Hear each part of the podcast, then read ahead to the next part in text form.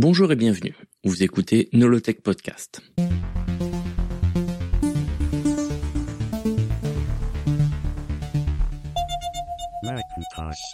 Nolotech Podcast, épisode 12, la carrière de Michael Spindler chez Apple. Michael Spindler commence chez Apple en 1980.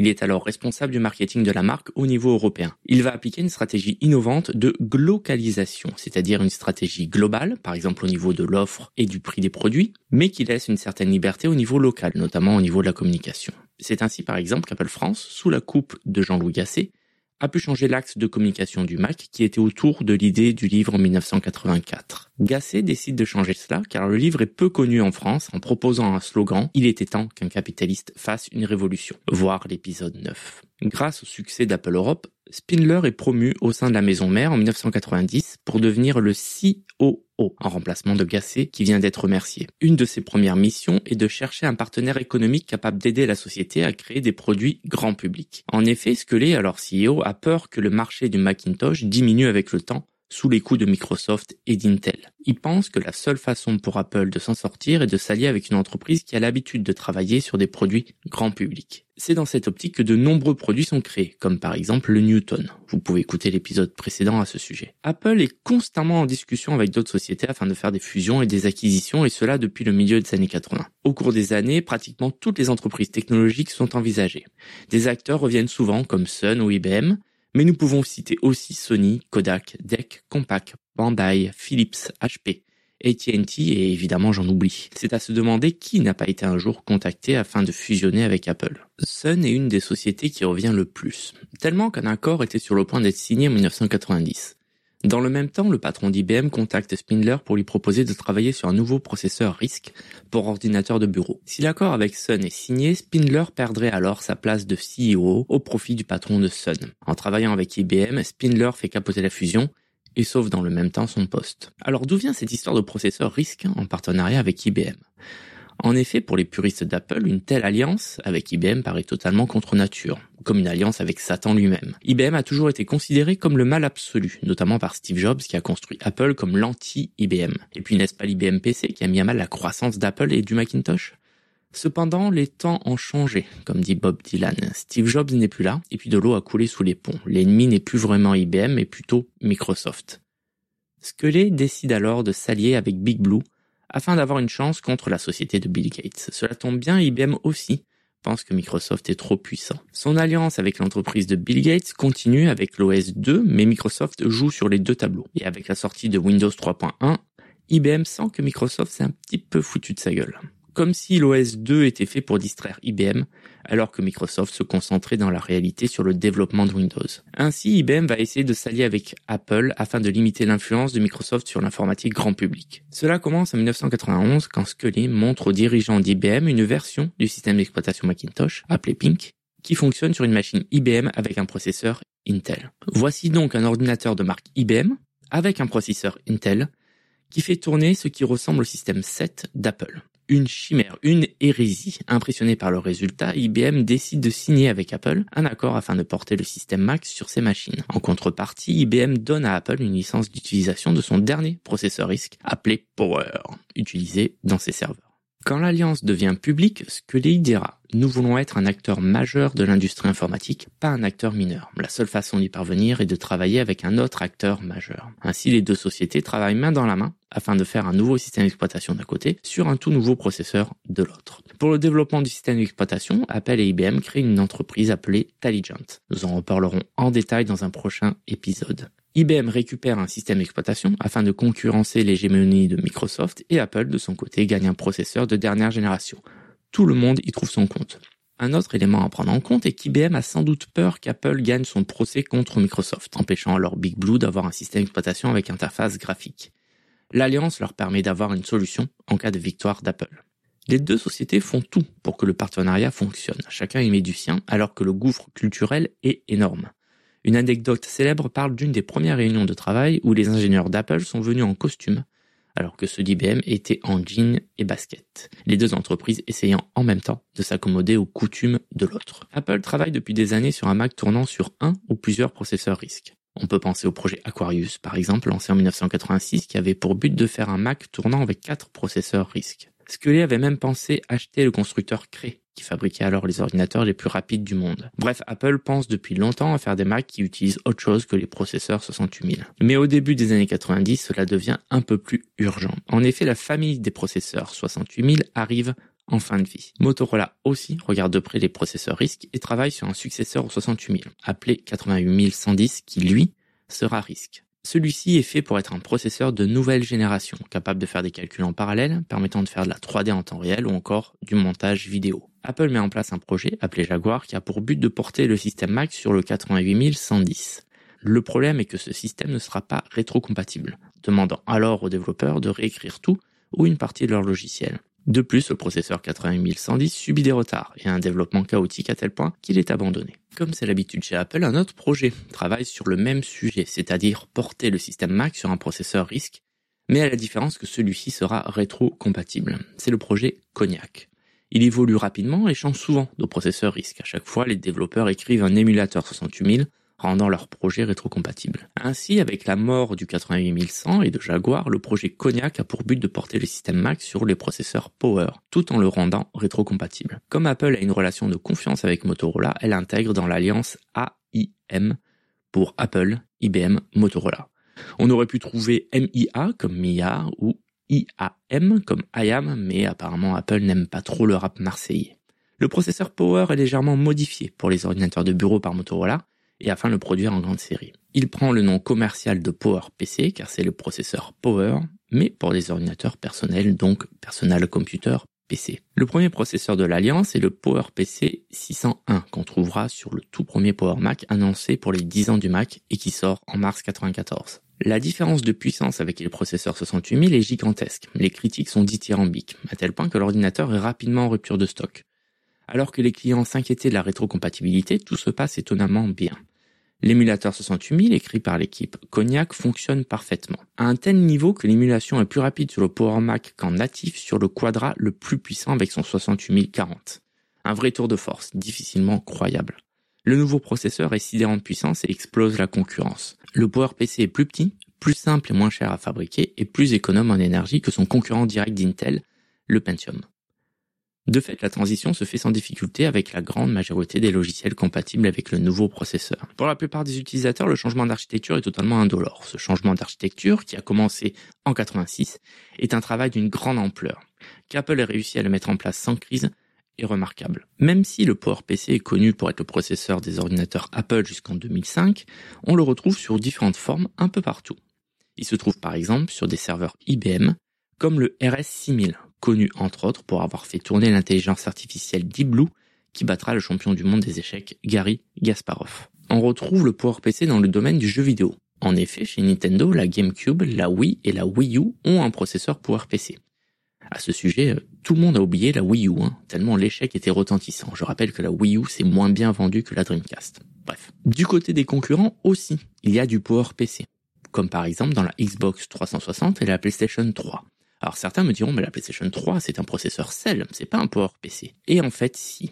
Le fameux processeur Cell, dont on nous a rabattu les oreilles pendant des années, est juste une variation du PowerPC qu'IBM a développé spécialement pour Sony. Ainsi, une génération entière de consoles de jeux utilisait un processeur issu des PowerPC, la génération des Xbox 360, PlayStation 3 et la Wii. Enfin, une version spéciale du PowerPC appelée RAD 750 est utilisé pour être le processeur de l'espace. En effet, le RAD 750 est une version spécifiquement faite pour résister aux contraintes du vide intersidéral, notamment au niveau de la résistance aux radiations. On retrouve ce processeur sur les rovers Curiosity et Perseverance qui ont atterri sur Mars et dernièrement sur le télescope spatial James Webb. Quand Spindler remplace Scully à la tête d'Apple en juin 93, il prend très vite des décisions, sans doute parce que Scully avait tendance à ne pas en prendre et à hésiter constamment. Il va prendre la difficile décision, par exemple, de licencier 2500 employés, soit 16% de la masse salariale. Il annule aussi dans la foulée un grand nombre de projets et baisse ses dépenses de recherche et développement de plus de 100 millions de dollars par an. Il est vrai qu'Apple dépense plus en recherche et développement que Microsoft sans avoir sa surface financière. Les économies se font à tous les niveaux. Les employés voient certains de leurs privilèges s'évaporer. Terminer les fontaines à eau, terminer les repas gratuits aussi, et le club de gym devient payant. Cela s'ajoute aux efforts demandés par Scully auparavant pour économiser. En effet, il avait arrêté l'achat de voitures de luxe pour les dirigeants, De plus, il avait réduit les demandes d'augmentation. Au lieu de pouvoir faire la demande deux fois par an, les employés d'Apple ne peuvent demander une augmentation qu'une seule fois par an. Spindler ajoute à cela l'arrêt de distribution de bonus. Comme on peut l'imaginer, l'effet sur le moral des troupes est dévastateur. Cela néanmoins permet à l'entreprise de faire des économies et Apple refait enfin des bénéfices. L'action double sa valeur et l'entreprise redevient attractive. De plus, comme nous l'avons vu, la transition périlleuse au PowerPC s'est faite dans les meilleures conditions. L'alliance avec IBM pour la création du processeur démontre que les anciens ennemis peuvent travailler ensemble. C'est donc naturellement qu'il est question d'un rapprochement des deux entreprises vers la fin de l'année 94. IBM fait même une offre à 40 dollars par action alors que la valeur est de 35 dollars pour l'action d'Apple. Apple considère l'offre trop basse ce qui est normal. Se sentant pousser des ailes, Spindler demande un parachute doré pour lui et ses dirigeants et fait une contre-offre à 60 dollars, rien de moins, s'attendant à une négociation de longue haleine avec une autre offre d'IBM. Malheureusement, celle-ci ne viendra jamais. Spindler fait une autre erreur de taille, mais cette fois-ci au niveau de la gestion du stock. En 93, les ordinateurs qui se sont le plus vendus étaient ceux d'entrée de gamme. Or, en 94, c'est exactement le contraire. Les Power Mac sont alors en rupture de stock, et cela juste avant les fêtes de fin d'année. C'est un manque à gagner colossal, comme on dit en Allemagne, et pendant ce temps, des milliers d'ordinateurs dorment dans des hangars ne trouvant pas c'est dans cette ambiance particulière que Spindler décide de réouvrir le débat sur les clones. Comme nous allons le voir, c'est un débat presque aussi vieux que le Macintosh lui-même. À la fin de l'année 84, quand les ventes du Mac commencent à ralentir, de nombreuses voix s'élèvent pour demander à ce que d'autres entreprises puissent fournir des ordinateurs compatibles avec le Mac afin d'imposer la plateforme. La théorie étant qu'avec plusieurs vendeurs de Mac, il y aura plus de choix pour le consommateur. Bizarrement, celui qui défend avec le plus d'énergie le principe de clone n'est autre que le patron de Microsoft, Bill Gates. N'oublions pas qu'alors, Microsoft est fortement lié à Apple. Une grande partie des ventes de ces logiciels se font sur les ordinateurs Apple, donc Bill Gates veut évidemment qu'Apple réussisse, ne serait-ce que pour assurer son chiffre d'affaires. C'est ainsi qu'il envoie un mémo détaillé à John Scully et à Jean-Louis Gasset, les suppliant de vendre des licences du système Mac à d'autres entreprises. J'ai mis un lien vers ce fameux mémo dans la description et je vous conseille de le lire. C'est assez intéressant quand on sait ce qui arrivera par la suite. Sans réponse, Bill Gates ne se décourage pas et envoie un deuxième mémo un mois plus tard, le 29 juillet 85. On n'est jamais en vacances chez les Gates. Il ajoute trois entreprises à la liste déjà exhaustive de celles qui seraient prêtes à faire des ordinateurs avec licence Mac. Il termine la lettre par Je veux vous aider de toutes les manières possibles à obtenir une licence. N'hésitez surtout pas à m'appeler. Personne ne l'appellera. En conséquence, Windows 1.0 est lancé quatre mois plus tard, système lui qui peut être installé sur n'importe quelle machine comme le voulait Gates pour le Mac. Cependant, même en interne chez Apple, le débat fait rage. Si Scully ne comprend pas trop cette histoire de licence, Gasset lui comprend très bien et refuse que ses concurrents fassent des Mac bas de gamme. D'autres, comme un des vice-présidents, contactent en secret des sociétés, parmi elles Sony, pour voir si une licence Mac pourrait les intéresser. Dan Ehlers, directeur stratégique des investissements, de son côté, fait une analyse poussée du sujet à la demande de Scully, sans doute aussi pour lui permettre de mieux comprendre la situation. Ehlers conclut qu'à terme, les avantages du système Mac, comme sa facilité d'utilisation, seront copiés par la concurrence, provoquant une chute de ses parts de marché. Ce serait le début de la fin. Avec une part de marché en recul, les développeurs seraient moins motivés pour développer des applications, donnant moins de raisons aux clients d'acheter un Mac, faisant baisser d'autant la part de marché, et le cercle vicieux se referme. Il termine sa démonstration en disant qu'il faut porter le plus rapidement possible le système Mac sur les ordinateurs tournant avec des processeurs Intel, et ensuite proposer un plan agressif afin de fournir des licences Mac à d'autres entreprises, tant qu'Apple a un avantage sur le marché, sinon ce sera trop tard. Jean-Louis Gasset est totalement contre. Il pense qu'il est techniquement impossible de porter le système Mac sur les processeurs Intel. De plus, il craint que le système de licence fasse perdre de l'argent à Apple, qui jouit alors de marges obscènes sur ses ordinateurs. Enfin, il menace que ses ingénieurs démissionneront en masse si l'idée des licences devient réalité. Scully met alors l'idée de côté. Alan Kay, lui, est dépité. Il dira, à partir de Macintosh, Apple devient une société de logiciels, pas une société de matériel. Ce qui différencie le Mac de tous les autres ordinateurs n'est pas le matériel, mais le système d'exploitation. Quand vous êtes dans le domaine du logiciel, vous devez fonctionner sur toutes les plateformes. Donc vous devez mettre le système d'exploitation Mac sur le PC et le mettre sur les stations de travail Sun et le mettre sur tout le reste parce que c'est ce que vous faites si vous êtes dans le domaine du logiciel. Les gens du logiciel sont toujours multiplateformes parce que vous voulez fonctionner sur tout. C'était une bataille énorme, probablement la plus grande bataille que j'ai perdue ici à Apple. Fin de citation. En parallèle, la guerre judiciaire entre Apple et Microsoft commence. Apple est alors persuadé de gagner, donc naturellement le projet de licence Mac est abandonné. De plus, le Mac commence à avoir du succès, grâce entre autres à PageMaker et la publication assistée par ordinateur de manière générale. Néanmoins, Ehlers revient à la charge et pense toujours que ce succès est passager. En août 90, il propose quatre stratégies. Premièrement, vendre la licence du système d'exploitation. Deuxième stratégie, vendre la licence du système d'exploitation ainsi que le matériel le faisant tourner. Troisième stratégie, créer une deuxième marque Mac d'entrée de gamme afin d'augmenter les parts de marché. Enfin, quatrième stratégie, créer une entreprise appelée avec humour Microsoft dans le but de porter macOS, mais cette fois-ci sur le processeur Intel. Cette fois, c'est Spindler qui met fin à la discussion, disant que tout cela est très intéressant, hein, mais que de toute façon, c'est trop tard. Il a sans doute raison, hein, ce qui rend la suite d'autant plus illogique. En effet, trois ans plus tard, alors qu'il est CEO, Spindler change d'avis. La situation d'Apple en 93 n'est plus du tout la même.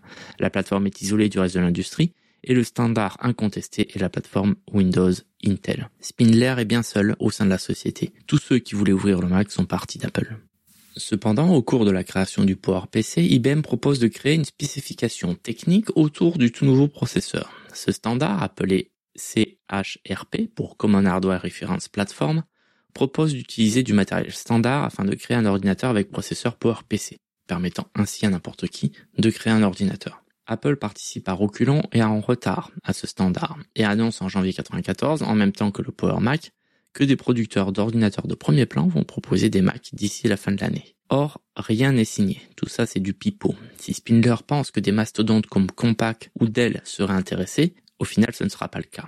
Les cloneurs ne se bousculent pas et Apple a des difficultés à trouver ne serait-ce qu'une seule entreprise qui veut participer à cette histoire de clonage. Les cloneurs potentiels ne voient pas comment ils pourraient concurrencer Apple. De plus, on peut se poser la question de la pérennité sur le long terme d'un tel accord. Au final, la première licence est vendue à Power Computing, startup inconnue qui avait pour but de vendre des clones de Mac par correspondance. Nous sommes bien loin de Dell. La deuxième licence est récupérée par Radius, connu pour fabriquer des périphériques pour le Mac. Bien que Radius et Power Computing soient des entreprises de taille réduite, Spindler annonce plus d'un million de clones seront vendus d'ici la fin de l'année 95. Son objectif est de doubler la part de marché du Mac en 5 ans. Certains au sein de la firme de Cupertino commencent à partager leurs craintes. Et si au lieu de gagner des parts de marché au PC, les cloneurs prenaient des parts de marché à Apple? Dans le même temps, un gros vendeur de PC, Gateway, approche Apple afin de faire des clones. Mais Apple refuse, bizarrement sans doute par peur que Gateway devienne un trop gros concurrent.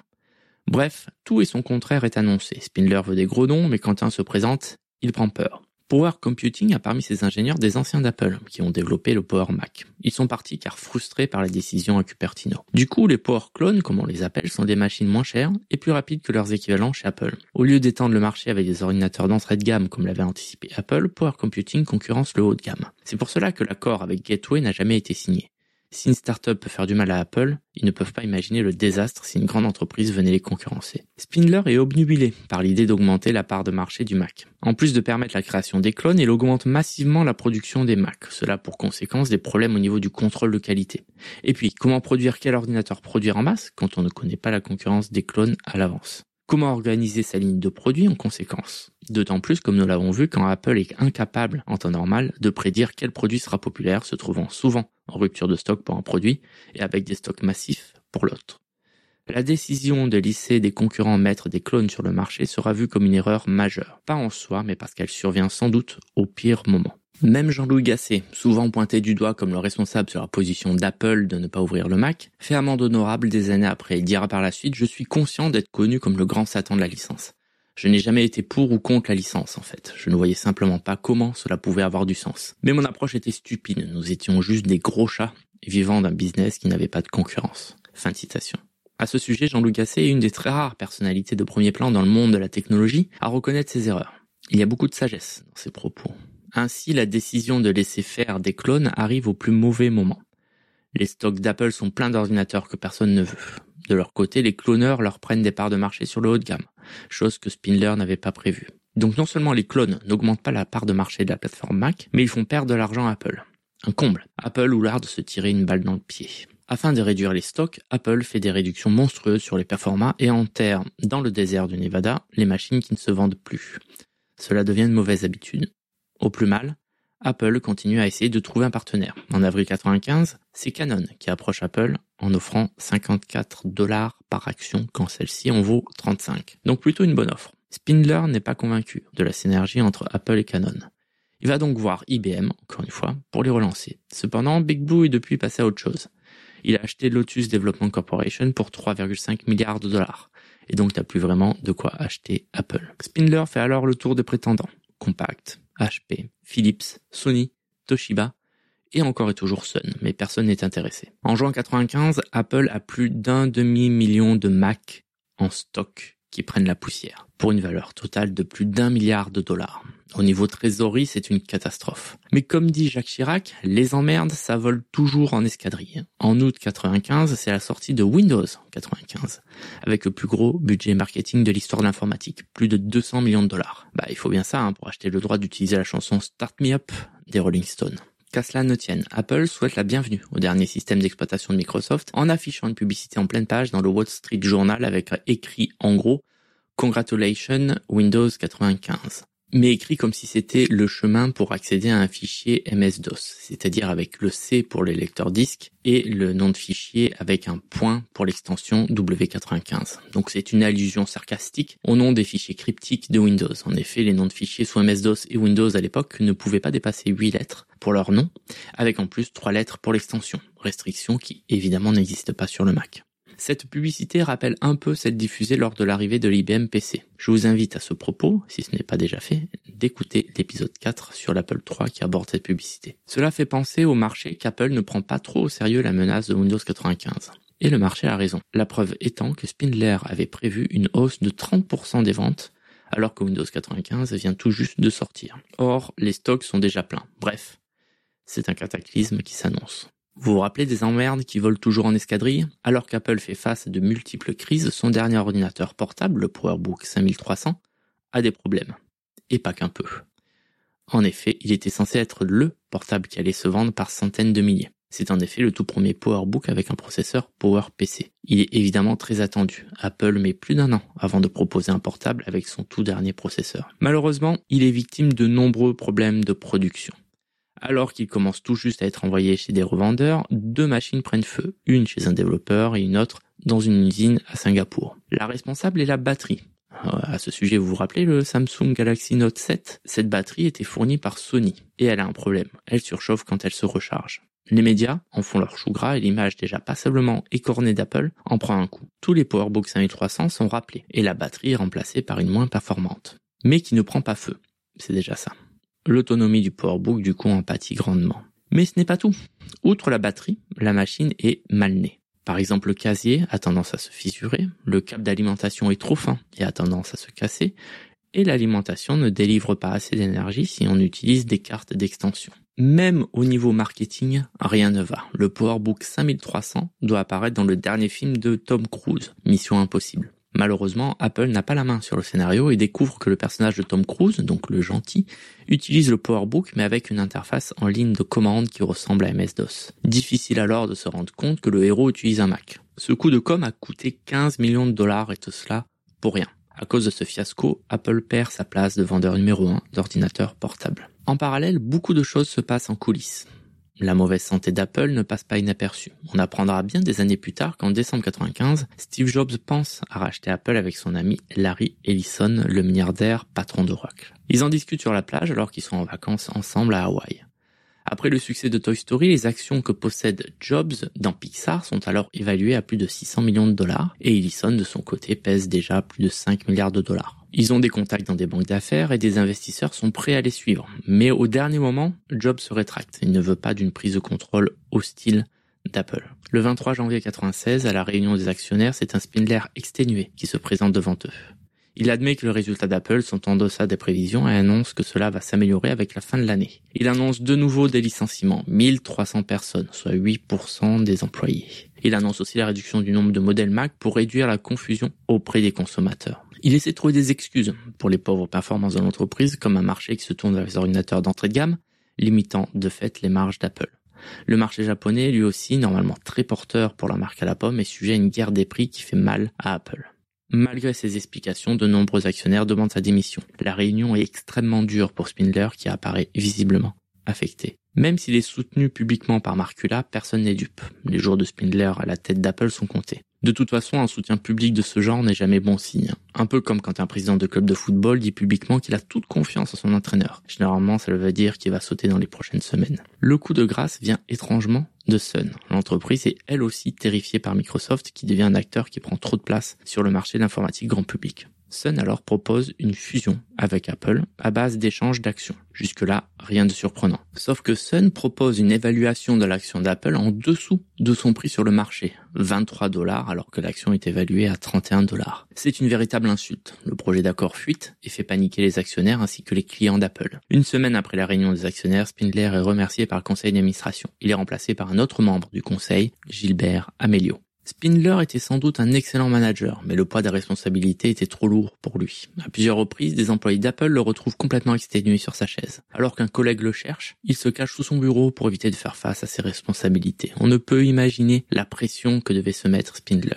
D'autant plus qu'au niveau personnel, c'était malheureusement compliqué. Alors qu'il est nommé CEO, sa femme est diagnostiquée avec un cancer. Un an après, c'est sa fille qui est victime d'un grave accident de la route. Les licenciements et les demandes d'économie demandées aux employés l'ont rendu dès le départ très antipathique en interne. Son image publique n'est pas non plus très positive. Il fait peu d'apparitions publiques et quand il le fait, c'est désastreux. Il a tendance à lire des discours d'une voix monotone, se contentant de lire sans ajouter d'émotion, donnant l'impression qu'il n'est pas vraiment concerné.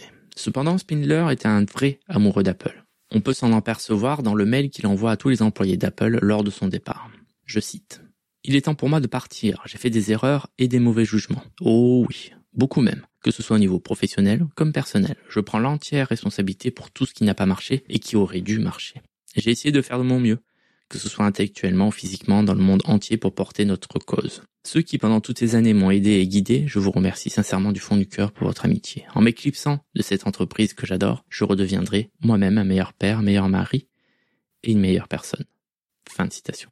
Il faut tout de même mettre à son crédit le fait que c'est sous sa direction que la transition des puces Motorola 68000 aux puces PowerPC s'est déroulée. Une transition extrêmement délicate qui aura été maîtrisée sans réelle mauvaise surprise pour les consommateurs. Pour illustrer la gestion byzantine de Spindler des lignes de produits d'Apple, nous allons prendre quelques exemples parlants. C'est sous sa direction qu'une nouvelle gamme d'ordinateurs, Performa, est créée pour le marché des ordinateurs familiaux.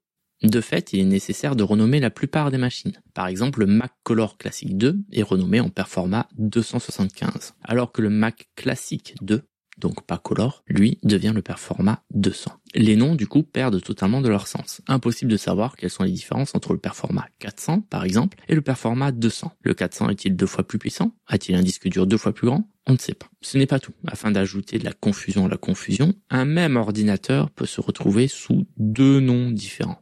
Ouais, ouais, vous avez bien entendu. Par exemple, le Performa 475 est aussi vendu sous le nom de Quadra 605. Je vous ai perdu? Ben, c'est pas fini. Chaque ordinateur Quadra a son équivalent sous le nom de Centris, généralement un peu moins rapide et un peu moins cher. Évidemment, le résultat ne se fait pas attendre. Les consommateurs sont complètement perdus. D'autant qu'aux États-Unis, chaque modèle a plusieurs déclinaisons. Vous vous rappelez le Performa 450 Eh bien, on retrouve aussi le Performa 451, 455, 460 et 461 incompréhensible. Ensuite, comme Scully, Spindler cherche à faire de nouveaux types de produits pour essayer de supplanter le Macintosh. Cependant, la diversification se fait dans tous les sens et la plupart des produits sont lancés sans conviction et sont abandonnés, généralement très rapidement. Parmi eux, le Macintosh TV, qui sort en octobre 93. C'est un Macintosh qui, comme son nom l'indique, permet de regarder la télé grâce à son tuner intégré.